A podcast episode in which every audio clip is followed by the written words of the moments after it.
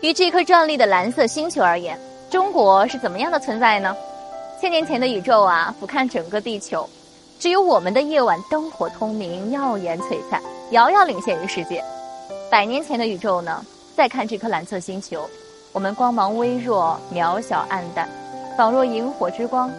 于是我们像指针一样努力前进，一开始如时针艰难摸索，后来呢如分针耐心追赶，直到现在我们如秒针一样大步向前。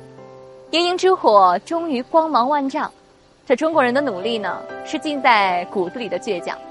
以二百年来一直被西方垄断且凝聚了人类工业制造智慧最高水平的手表为例吧，早在建国之初，周总理就曾感慨。什么时候能戴上我们自己生产的手表呢？那时国内制造业尚不发达，但几年后，总理的腕间就佩戴上了我们的国产腕表，而这块手表最后也被放入了博物馆珍藏。那时的国人应该想不到，四十多年后的中国会有一款国产手表被日内瓦艺术历史博物馆永久收藏。这个博物馆。在被誉为钟表界最高殿堂的瑞士，而这款手表就是喜家蓝色星球。为什么是喜家呢？这应该是无数国人都想问的一个问题。答案就藏在这块表盘里。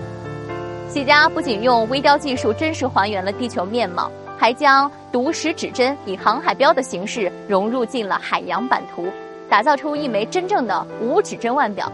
其中的奥妙之处啊，就是喜家原创的非同步追随技术机芯，它改变了传统机芯的齿轮比，使静态时钟盘和动态分钟盘同在一个表盘，实现时针转三十度，分针转三百九十度，所以只需要看到美丽地球上的这颗航海标，就能读到对应时间。这个设计真的非常让人惊喜，而正是由于机芯的颠覆式设计，使手表制作的难度增加。组装耗时更长，因此这款蓝色星球面世至今频频供不应求。我相信好东西需要花时间打磨，所以一切等待都值得。试想，当山川河流、陆地海洋在万间流转，当浩瀚星球万里河山闪耀在举手投足之间，别人想到的也许是地球的辽阔，而在中国人眼里，方寸之地不仅有万里山川，还有自然万物，绿水青山。就连包装都采用了环保的书籍礼盒，既可送人，也可启用。这份来自中国的守护意识，真真切切体现了我们的大国担当。天下难事必作于易，天下大事必作于细。当中国人把细节做到了极致，那它的结果应该就可以被称为艺术品。喜家亦是如此！精雕立体的刻度盘与山川河流交相辉映。据说，为了还原地貌的特征与色彩，喜家蓝色星球字面的包飞率甚至达到了惊人的百分之四十。表壳浑圆流畅，恰如中国人温润得体的性格；而双弧面的蓝宝石表镜，则还原出了浩瀚星球的每一处细节。所谓大国工匠机械美学，应是如此。一块手表寄托了无数中国人的梦想。七十年前，我们百废待兴。举国之力发展制造业，总理的心愿仅仅是一块中国人自己造的手表。